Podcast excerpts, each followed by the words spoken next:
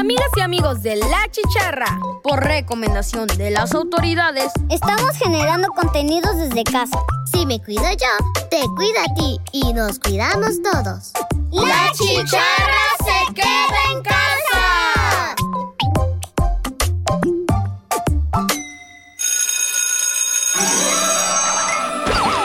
Radio Más presenta La Chicharra. Una producción de niñas y niños. Para niñas y niños. Chicharra. ¡Comenzamos!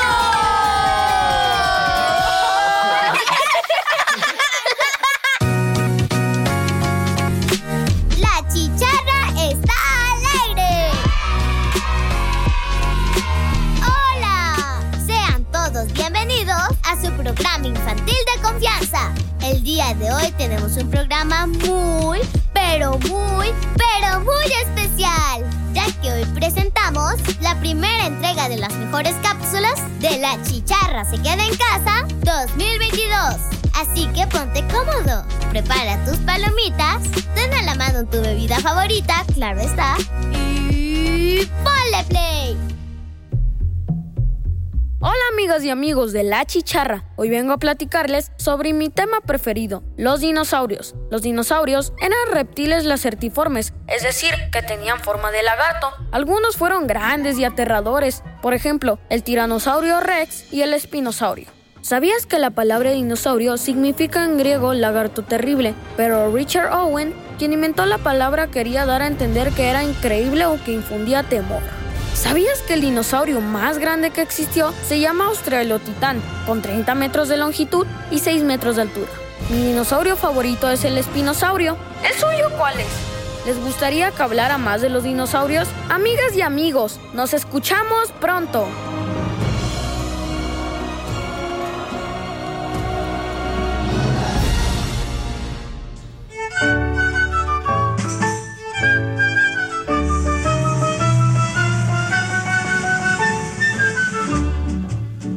Escuchando La Chicharra. Las siete ya van a dar, el niño va a merendar, las siete van a sonar y es cuento de no acabar, porque el pequeño es un llorón que siempre sale con esta canción.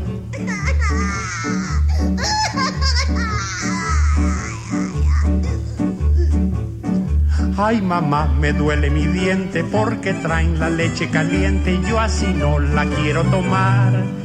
Que se la lleven a enfriar.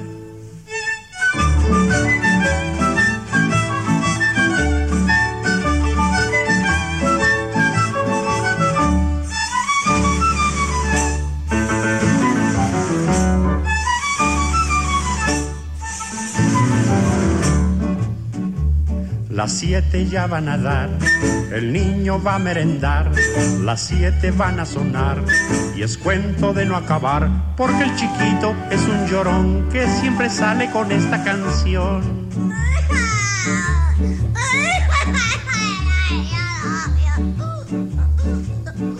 Ay mamá, mira esta María, siempre trae la leche muy fría, yo así no la quiero tomar, que la vuelva a calentar.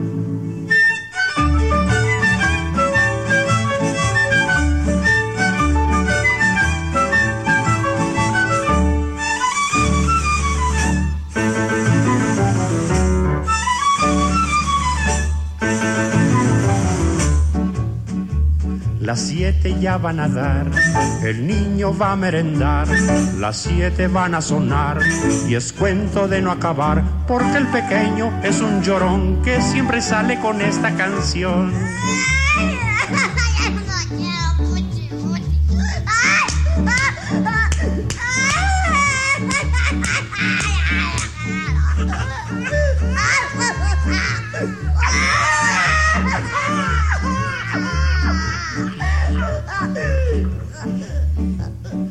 Ay mamá, esto tiene nata, la sirviente es una lata, yo así no la quiero tomar, que se la lleve a colar.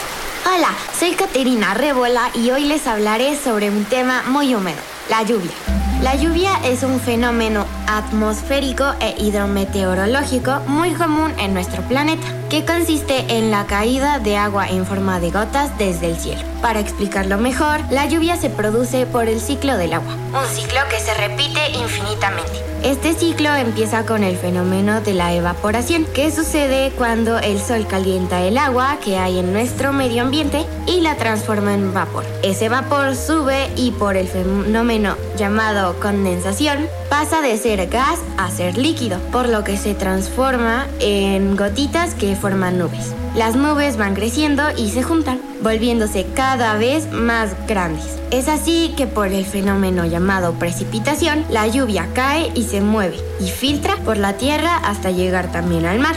Y como les decía antes, el ciclo es infinito. El agua es lo que hace que todos existamos, así que es importante cuidarla para que el ciclo nunca se interrumpa.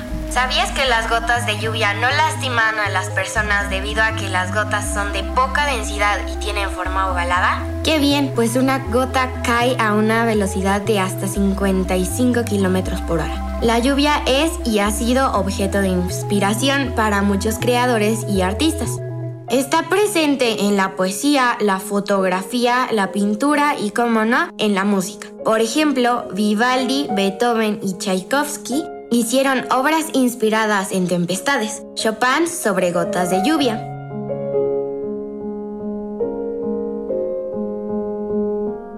Tenemos también canciones más actuales como Singing in the Rain. Singing in the rain, just singing in the rain. Have you ever seen the rain?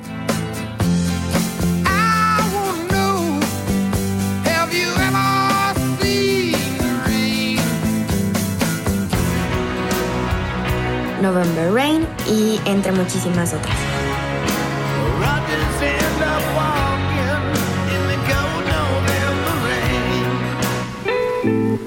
A veces la lluvia puede parecernos molesta o aburrida, puede serlo en algunas situaciones, pero ese momento se puede aprovechar para jugar un juego de mesa o dibujar, mientras escuchamos su hermoso sonido. Después de la lluvia queda una bonita tranquilidad con aroma a tierra mojada, que también se puede disfrutar.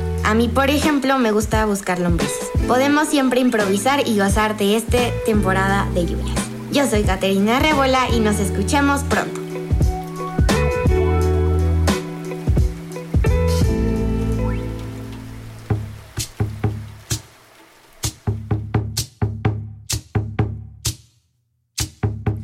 Te cuento del camino lo que vi. Te cuento del camino lo que vi. Yo te cuento del camino lo que vi, lo que vi. Te cuento del camino lo que vi. Te cuento del camino lo que vi. Yo te cuento del camino lo que vi, lo que vi. El taxi, el taxi. La fuente, la fuente los perros, los perros. Los charcos, los charcos. Splash, splash. Semáforo, semáforo. Vecino, vecino. ¿Qué tal? ¿Cómo le va? Te cuento del camino lo que vi. Te cuento del camino lo que vi.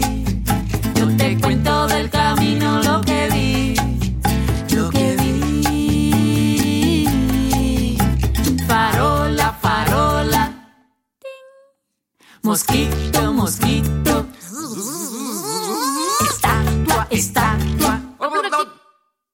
Bufanda, bufanda. Teléfono, teléfono. El grillo, el grillo.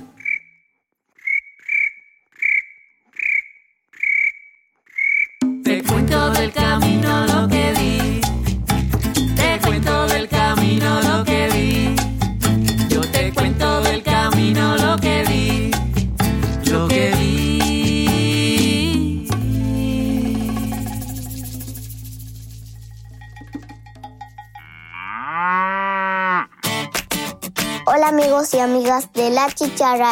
Soy Leonardo Velázquez Ferreira y hoy les platicaré sobre un pintor, arquitecto, inventor, filósofo, músico, poeta, ingeniero, uff, en fin. Su conocimiento abarcó muchos campos sobre ciencia, arte y humanidades. Se trata de Leonardo da Vinci. Él nació en Italia en 1452, en un lugar llamado Vinci, Leonardo da Vinci disfrutaba de observar todo lo que le rodeaba y su capacidad de imaginar le hizo crear diferentes inventos que hasta la fecha utilizamos. Él también nos proporcionó conocimientos de muchas áreas. Descubrió que los anillos de los troncos de los árboles correspondían a su edad. Inventó una lira con forma de cráneo de caballo. También creó una hélice y varias máquinas voladoras, ya que su gran obsesión era volar. Fue el primero en ponerle velitas a los pasteles de cumpleaños. Inventó la licuadora, máquina para hacer espagueti, sacacorchos, triturador de ajos, tapas de ollas, rebanadora, el salvavidas, la servilleta e incluso un sistema para caminar sobre el agua. Él siempre se la pasaba soñando y creó muchísimas cosas más. Como dato curioso les menciono que tenía un armiño de mascota que se llamaba Pico. También les cuento que solía escribir su nombre al revés y casi siempre firmaba solo como Leonardo. ¿Y qué pensaban? ¿Que no les mencionaría sus obras de arte? Pues dejé sus obras más conocidas para el final. Como todos sabrán, la Mona Lisa o la Gioconda, la Última Cena y el Hombre de Vitruvio son imágenes con las que nos encontraremos a lo largo de nuestra vida. Actualmente la obra de la Mona Lisa se encuentra en el Museo Louvre de París. El hombre de Vitruvio está en la Galería de la Academia de Venecia y la Última Cena está en el Convento Dominicano de Milán. Leonardo da Vinci es considerado un genio y muchas de sus aportaciones fueron inspiración para que en el futuro las personas crearan cosas nuevas. Él nunca se imaginó que pasaría a la historia ya que creía que sus inventos eran algo que a las personas no les llamaría mucho la atención. Leonardo da Vinci nos recuerda la importancia de la observación y de la imaginación y nunca dejar de creer en nosotros mismos. Gracias Leonardo da Vinci por seguir enseñándonos. Amigos y amigas de La Chicharra, les saludó Leonardo Velázquez Ferreira deseando que todos sus sueños se cumplan. Hasta la próxima.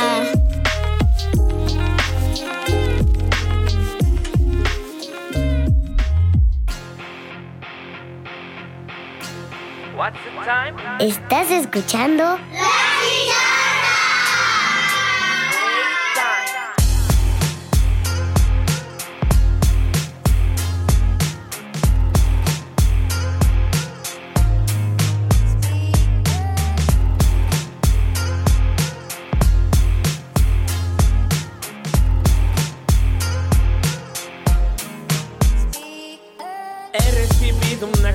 que dice seguimos aquí. Y aunque han pasado más de 10 años he decidido asistir. Al llegar una cita yo me encontré y la reproducí. Esta me recordó la gran seguridad que existía aquí. El mecanismo para operarlo encontré en una habitación. Solo tuve que recordar cuál era el código de color.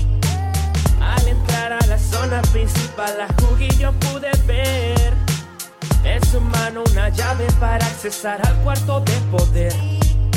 Al regresar vi que se había escapado. ¿Dónde habrá quedado Jugi? Ahí está su mano. Jugi, Jugi, aquí está. Me persigue sin parar. Un abrazo me dará y no podré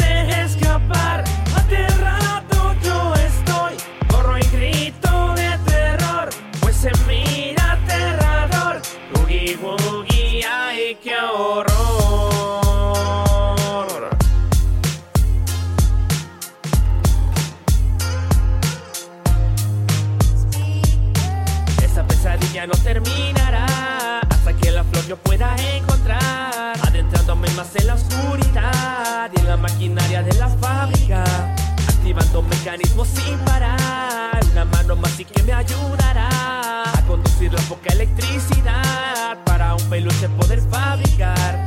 Al ponerlo en la puerta esa se abrió. Sin pensar mejor a la salida voy. Y se parece, el plan se arruinó. Comienza la carrera hasta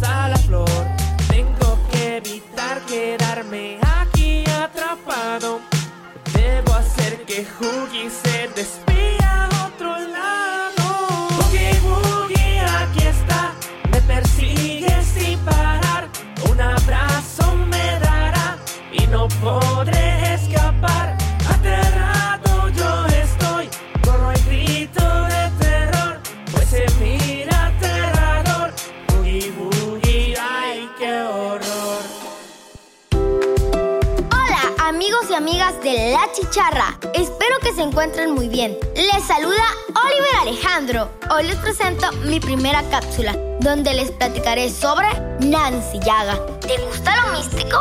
¿La selva? ¿Te interesa conocer un poco más sobre las culturas mesoamericanas?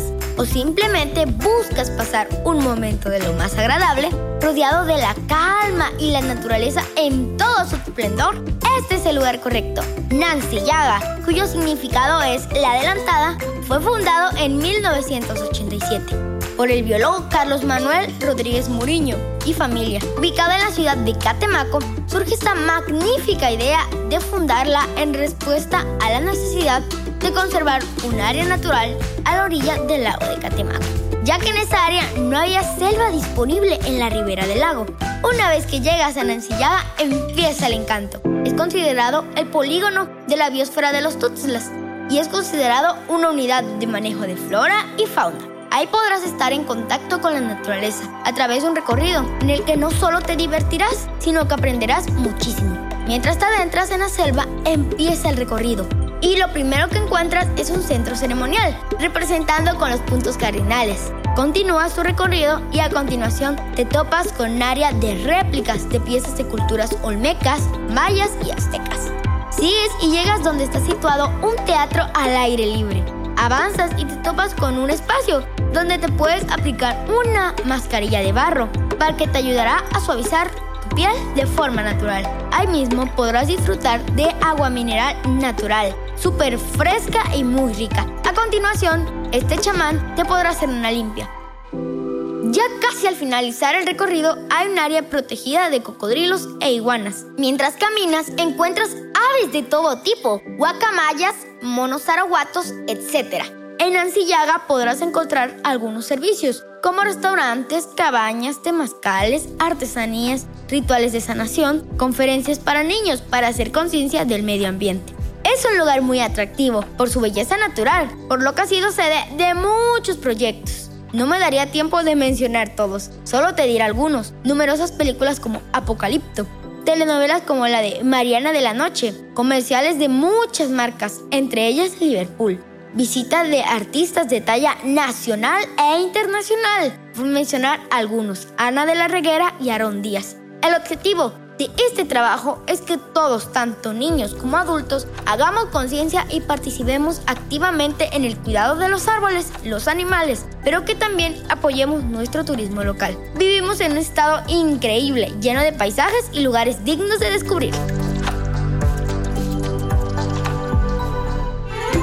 Chicharras y charros, hoy más que nunca brindamos el apoyo a preservar y cuidar nuestro medio ambiente. Desde la chicharra te invitamos a cuidar nuestra naturaleza. Hasta aquí mi primera cápsula. Soy Oliver Alejandro y les invito a seguir las medidas que las autoridades nos recomiendan. También a que estén en sintonía de la chicharra. Hasta la próxima. Estás escuchando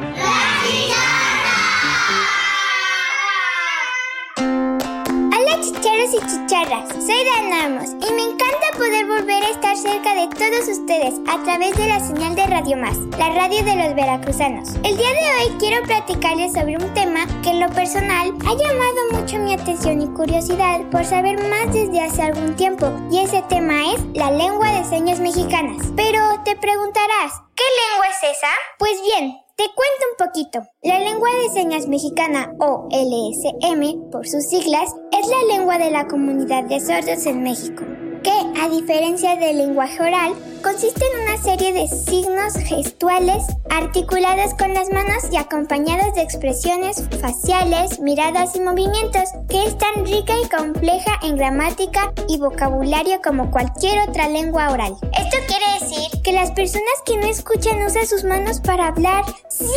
¡A través de sus manos! Ellas y ellos expresan sus emociones, sentimientos, gustos, intereses, lo cual les permite desarrollar sus habilidades y capacidades de socialización, no solamente con su comunidad, sino con las personas oyentes que tengan la disposición de aprender un poco de su lenguaje. Está interesantísimo, ¿no lo crees? A continuación, te daré unos tips sobre lo que debes saber de la lengua de señas mexicana. Lo primero que debes aprender es el abecedario. Se enseña en el primer nivel y se usa más que todo para deletrear nombres, no tanto para las palabras, porque cada palabra tiene su seña y esas señas poco a poco las puedes ir aprendiendo. Para hablar de la gramática de la LSM, es necesario primero empezar por conocer algunos de sus elementos. El alfabeto dactilológico o alfabeto manual mexicano es un conjunto de 27 señas que corresponde a una letra del español y es indispensable apropiarse de él. Para poder aprender la LSM, la posición para colocar las manos al momento de empezar debe ser a la altura del pecho, entre el hombro y el mentón. Yo ya me lo sé y es facilísimo. Atrévete a conocerlo y aprenderlo de verdad, que no te vas a arrepentir. Y si quieres conocer más, te invito a buscar aplicaciones para tu celular o computadora que te ayudarán a aprender más rápido de manera muy divertida el alfabeto en lengua de señas. Búscalo así como LSM y verás cómo te encantará conocer más y más. Y si quieres, puedes compartirlo con tus compañeros en la escuela, o con tus hermanos, o con tus papás, para que sean muchos los que conozcan sobre ella. ¿Sabías que en México existen 2.3 millones de personas con discapacidad auditiva? Y de estas, cerca del 2% son niñas y niños como tú y como yo. Es importante aclarar que a pesar de la creencia de que la lengua de señas es universal, todo esto no es así y es específica de cada país. Incluso en el mismo país hay regionalismo, como en cualquier idioma. Esto quiere decir que las señas que se usan en nuestro país México no son las mismas que en Argentina o Ecuador. Es más, las señas de Veracruz también pueden ser distintas a las que emplean las personas sordas de la Ciudad de México, Chiapas o Chihuahua. La lengua de señas mexicana tiene algunas reglas particulares que debemos conocer. Por ejemplo, no es de mala educación señalar a la gente, o si una persona se dedica a enseñar o a interpretar o alguna actividad en la que se comunica por largo tiempo con lengua de señas. Debe vestirse con un color liso o negro que contraste con su piel para que se puedan observar sus manos con claridad y sin distracciones. Todos sabemos decir hola en diferentes idiomas, ¿no lo crees? ¿Y por qué no también en LSM? Los saludos son uno de los puntos más importantes. Las expresiones básicas que podrían aprender son hola, ¿cómo estás? Bienvenido, por favor, buenos días, buenas tardes y buenas noches, adiós, necesitas ayuda, entre otras. Y por último y más importante de todas es que sepas que las personas con discapacidad auditiva tienen mucho que decir. Puede que las personas con discapacidad auditiva no escuchen, pero sí tienen mucho que decir. Y deberíamos esforzarnos un poco más para aprender a escucharlos. La lengua de señas mexicanas no tiene límites de comunicación y si lo conocemos un poco más, podremos darnos cuenta de que en el mundo de las personas que no escuchan es fabuloso y nos permitirá relacionarnos en la sociedad con todas las personas a través de este maravilloso lenguaje, ya que hoy, más que nunca, sabemos que las limitaciones son superables y que realmente podemos acercarnos a través de lenguajes distintos si estamos dispuestos a aprender otras formas de comunicación. Bueno, espero que les haya gustado esta cápsula, pero sobre todo deseo que les haya interesado conocer un poco más de la cultura sorda. Les dejo un enorme saludo y aprovecho la ocasión para mandar un abrazo a mis abuelos que siempre me escuchan. Yo soy Dana Armos y nos escuchamos muy pronto en otra cápsula, aquí en el programa favorito de niñas y niños, La Chicharra. Bye bye. Escuchaste la chicharra con contenidos hechos desde casa. Hechos desde casa. Sigamos cuidándonos. La chicharra se queda en casa.